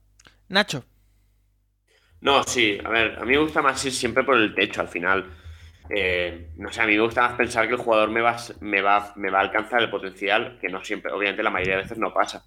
Y, y por eso me extraña tanto lo de Pittsburgh. O sea, que a mí me parece que Willis bien entrenado va a ser infinitamente superior a, a Pickett, pero bueno, es lo que hay. Pero es verdad que eh, en el tercer día es que al final prácticamente vas por el perfil físico. O sea, hay muchos jugadores que prácticamente los cogen solamente por perfil físico. O sea, Tariq Gulen, que te hemos hablado, Tariq Gulen lleva dos años jugando de cornerback y no es que juegue muy bien, pero es que el chaval corre menos de 4.30 y a poco que un si, si, un entrenador consigue trabajar con él, pues es un cornerback muy bueno. Pero claro, eh, jugar con un jugador así al final, en el segundo día, pues es complicado. Al final eh, es, complicado cogerlo. Eh, es lo que hay. Al final los, los primera, segunda ronda, tercera tienen que estar en el campo el primer año. Eh, vale, y un par de dudas para cerrar antes de irnos al tema de la semana. Nos pregunta Isabela eh, que cómo funcionan los trades eh, dentro del propio draft, si elige el equipo y después lo traspasan o si el equipo por el que has pasado elige directamente. Y Lady Londoner también tiene una duda en la que si un jugador se traspasa después de ser elegido, si puede negarse a ir a ese equipo. Nacho, no sé si nos puedes aclarar un poco las dos dudas. Bueno, eh, lo primero, eh, bueno, la elección se traspasa y el equipo escoge. O sea, esto no es como. En la NBA sí que hacen la tontería hasta que una vez que empieza el draft, las elecciones están como fijas. Entonces, tengo otros casos como el de Kobe Bryant, que los Lakers le tienen que decir a Charlotte a quién quieren para luego hacer el traspaso, pero no, en la NFL, pues eh, hubo casos, bueno, los Saints suben al 11 y los Saints escogen, ¿no? no le dicen a Washington a quién quieren para luego hacer el cambio. O sea, esto es así. Y luego las camisetas, eh, si os fijáis, las camisetas no ponen el nombre del jugador en el momento en el que se lo entregan en el, en el escenario. Pone, ¿Seguro? Es la camiseta del equipo con. No, yo creo que no. Yo creo que sí. La camiseta del equipo. El, el, tema con las camisetas es tan simple como que es que no lo dijeron durante el chat y estuve durante el primer día y lo estuve mirando. Básicamente la NFL tiene al lado de. al lado. En el esto que hacen, la, todos los nombres, todos los números, serigrafía 10 minutos, a la y sales con la ah, camisetita con tu número y con tu nombre. Ya corre. Ah, vale, pero esto lo han añadido hace, no hace tanto. O sea, antes no, antes salía el jugador con la camiseta del equipo con un 1. Hmm. Básicamente de primera ronda. Pero bueno, sí es verdad que estoy viendo Hutchinson con Hutchinson. A ver, tampoco cuesta tanto. La máquina. Eh, tener 10 minutos. tener, bueno, ya, claro. O sea, no, tener una camiseta o más de una de cada equipo de la NFL en una cosa de la NFL oficial no es muy complicado. Y eh, plantar el nombre, pues tampoco. Entonces obviamente los que están allí pues salen con, la camiseta. Y, y un jugador eh, traspasado una vez pasa el draft, a ver, con rookies no pasa, eh, prácticamente nunca. El año pasado hubo alguno, pero eh, si a ti te traspasan, te traspasan. Al final el contrato es el que es y juegas donde toca. obviamente hay traspasos como el de AJ Brown o esto que como, como hay una renovación que viene posterior, obviamente, si un equipo ve que el jugador no va, no va a renovar con ellos, no lo traspasas por él. O sea, si los Eagles ven que DJ Brown no va a querer luego renovar con ellos, pues obviamente ese traspaso no se hace en ningún momento. De acuerdo. Legalmente puedes negarte, pero te jodes y no cobras y no puedes jugar en la NFL. Caso Eli Manning cuando le pilla los Chargers. Eso es. Oye, ah, pues si os parece, vamos a hacer una pequeñita pausa y nos vamos con el tema de la semana, que es lo que hemos dicho: quién ganó y quién perdió más en el draft. Así que, eh, pequeñita pausa y vamos con ello. Recuerda que puedes escribirnos a nuestro Twitter arroba elcapologist para sugerirnos, preguntarnos lo que quieras cada semana.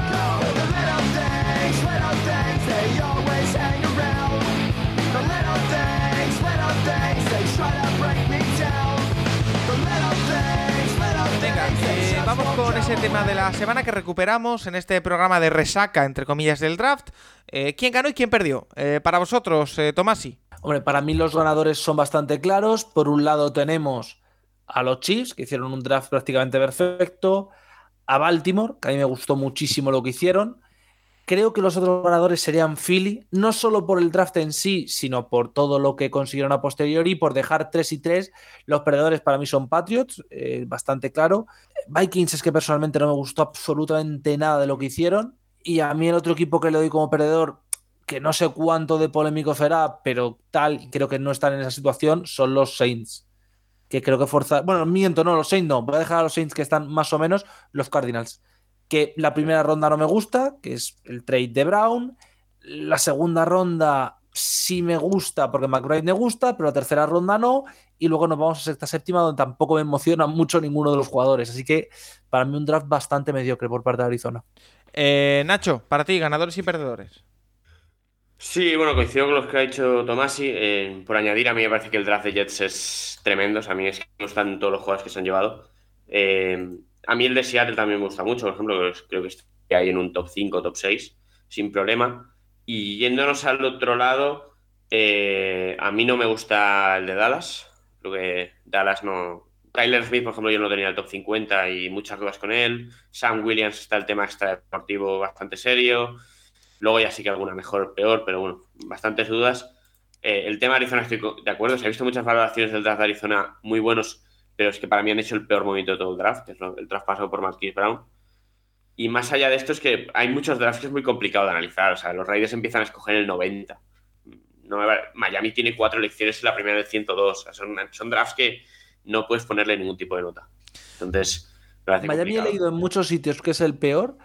Y si te soy sincero, no sé cómo puedes definir que es el peor cuando empiezan a coger tan atrás. Y dos séptimas. O sea, tengo una tercera, una cuarta y dos séptimas. Es que no, no, sé, o sea, que, no puedes sacar nada. Al final su draft es Terry Hill y ya está. Que ya, me va eh, bien. para mí el... Sí, claro.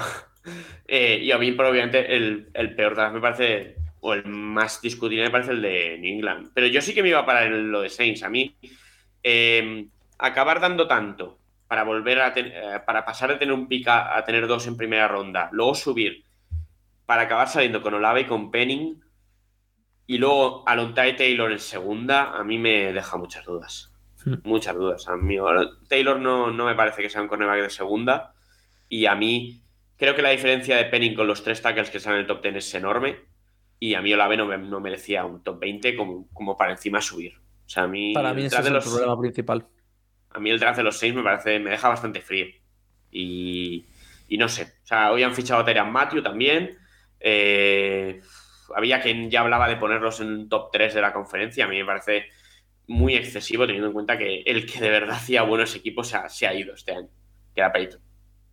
Vale, eh, vamos a leer algunos comentarios, eh, como por ejemplo el de David Sevillano, que dice que ganaron Chiefs, Ravens e Eagles y que perdieron Jaguars y Raiders, no menciona a los Patriots. Eh, David Cons dice que los, los, drafts que más le gustaron fueron Ravens, Jets y Chiefs y que los que menos fueron Patriots, Commanders y Cardinals. Conradi nos dice, ahora mismo yo comentaba con unos amigos que estas preguntitas se deberían hacer muy a posterior, cuando finalice la temporada hacer un ranking de cómo han ido esos picks, pero a día de hoy es más subjetivo que un mock draft, estamos de acuerdo, pero bueno, eh, también mola hacerlo y opinar. Y pero, eh, Pago, yo con eso tengo, tengo un debate interno siempre, todos los años, y es que me resulta muy curioso el, proceso de razonamiento que hay con el draft. Eh, ¿El draft es bueno o malo según lo que hayas elegido? No, pero es que si luego me sale All Pro, si luego te sale All Pro y no es en primera ronda, es que tú mismo has pasado de él una vez. Caso Brady, que siempre es el argumento básico de es que Brady sale en un ciento. Eh, en un ciento no sé cuántos, tal. 99, sí, ya. bueno, el caso Willis. Los Titans han pasado tres veces de Willis, este draft. Y luego está el tema de, no, pero vamos a medirle según lo que hagan en cuatro años. Perfecto, pero eso no mide para mí el pick o el draft. Eso mide la capacidad que tiene tu coaching staff de hacer las cosas bien. Es decir, ese es el tema. Eh, un Brady fuera de Belichick no sería tan tan élite. No estoy diciendo que sea un malo, pero no sería tan tan élite porque no estaría en ese contexto. Brady sale al campo por un contexto de múltiples lesiones. Prácticamente todos los grandes picks históricos de sexta, séptima, de es que, es que el draft, como nos engaña, suelen estar más relacionados con cosas dentro y fuera del campo, con problemas que ya se habían visto antes, que con cosas de repente que nadie sabía y que son súper oscuras. Eh, seguimos eh, leyendo comentarios como por ejemplo el de Alberto Ortiz que dice me encanta el draft de los Bills, consiguen a su cornerback 2 para alinear junto a White, un gran running back receptor, el Pan God y otro wide receiver para el cuerpo de receptores top. En el lado negativo, los Jaguars, muchos picks, muchos trades y poco botín. Hidalgo82 nos dice ganar o perder es relativo, lo que más me gustaron fueron los Ravens y los que menos los Raiders. Los Patriots nos volvieron a dejar desconcertados. Eh, Ramón Morales dice yo por lo menos estoy muy satisfecho con lo que hicieron los Steelers. Oye, yo también. Em, por, otro, por otro lado me van a tener que explicar qué buscan los Patriots con el draft que han hecho. También estoy en ese barco. Sergi Vlade me dice que se queda con los Jets, que llevan un par o tres de años muy buenos en el draft y que eh, ojito con ellos. Urisberger dice, hoy los Steelers no han ejercido el derecho de ampliación de contrato de Dean Bush. Eh, bueno, nos comenta también eso. Eh, Hugo 2021 dice ganaron los Ravens, no puede ser. Mis Steelers quedaron más rezagados. Juan Luis Villabriga dice en la NFC este van a cambiar muchas cosas, con lo que has dicho Nacho, a ver los Cowboys si, si caen o no. Arturo Rivas dice creo que ganó claramente Baltimore, cinco titulares aunque Oyabo no creo que juegue este año, es un muy buen draft. No entendí el draft de Vikings, un poco lo que comentaba Tomasi. un soldado en Wall Street dice es pronto para decirlo, pero mis apuestas son ganadores Ravens, Jets, Giants, Eagles y Texans y perdedores Jaguars. Eh, Cornelius Bills nos dice en el draft ni se gana ni se pierde. Oye, es una eh, posición bastante filosófica. No es verdad. Eh, Francisco Javier nos dice, ganaron Ravens, perder creo que Raiders y Dolphins. Y lo de Patriots no sé lo que es, pero estando el Tito Bill habrá que tener algo de tiempo, dar algo de tiempo y ver después. Eh, y que el draft de Jets le ha gustado mucho. David Cowe dice que Ravens y Jets me gustaron bastante, no me gustaron Patriots y Commanders. Eh, Matrioska, como siempre, ganó Belichick en este deporte déjame que lo dude. Y por último, Asturias Colts nos dice que el gran ganador del draft han sido el equipo del Capologies y Root Running por la cobertura que habéis hecho. Gracias, eh, que lo disfrutamos bastante. Eh, Tomás, y no sé si te queda algo más que comentar.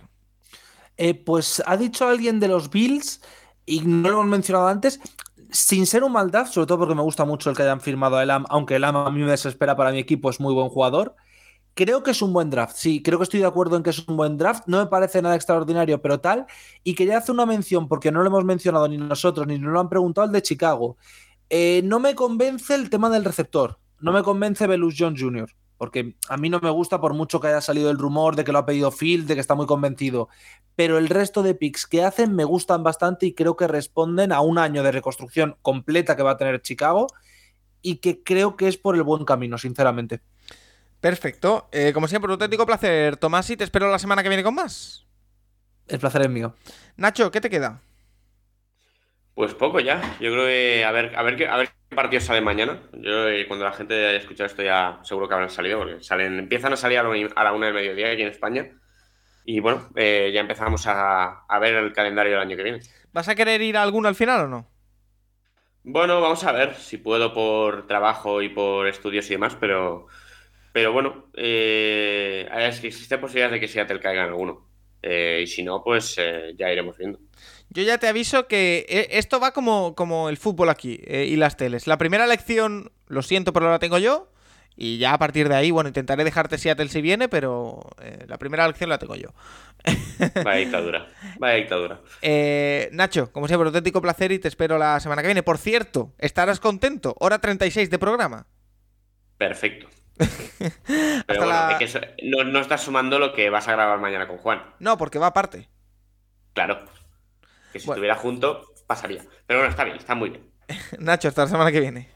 Venga. Y a todos los oyentes, como siempre, recordarles que esta semana la intrahistoria no os la perdáis, por favor, porque hemos hecho una entrevista que a mí me ha hecho una ilusión tremenda y creo que os va a gustar muchísimo con un personaje muy conocido y que además se ha destapado como un gran aficionado a la NFL y por supuesto también eh, de QB Nerd y toda la resaca post-draft aquí en el Capologist porque eh, comienza la parte más dura de la offseason, pero nosotros estaremos aquí para intentar amenizar. Hasta la próxima.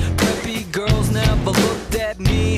Why should they? I ain't nobody got nothing in my pocket.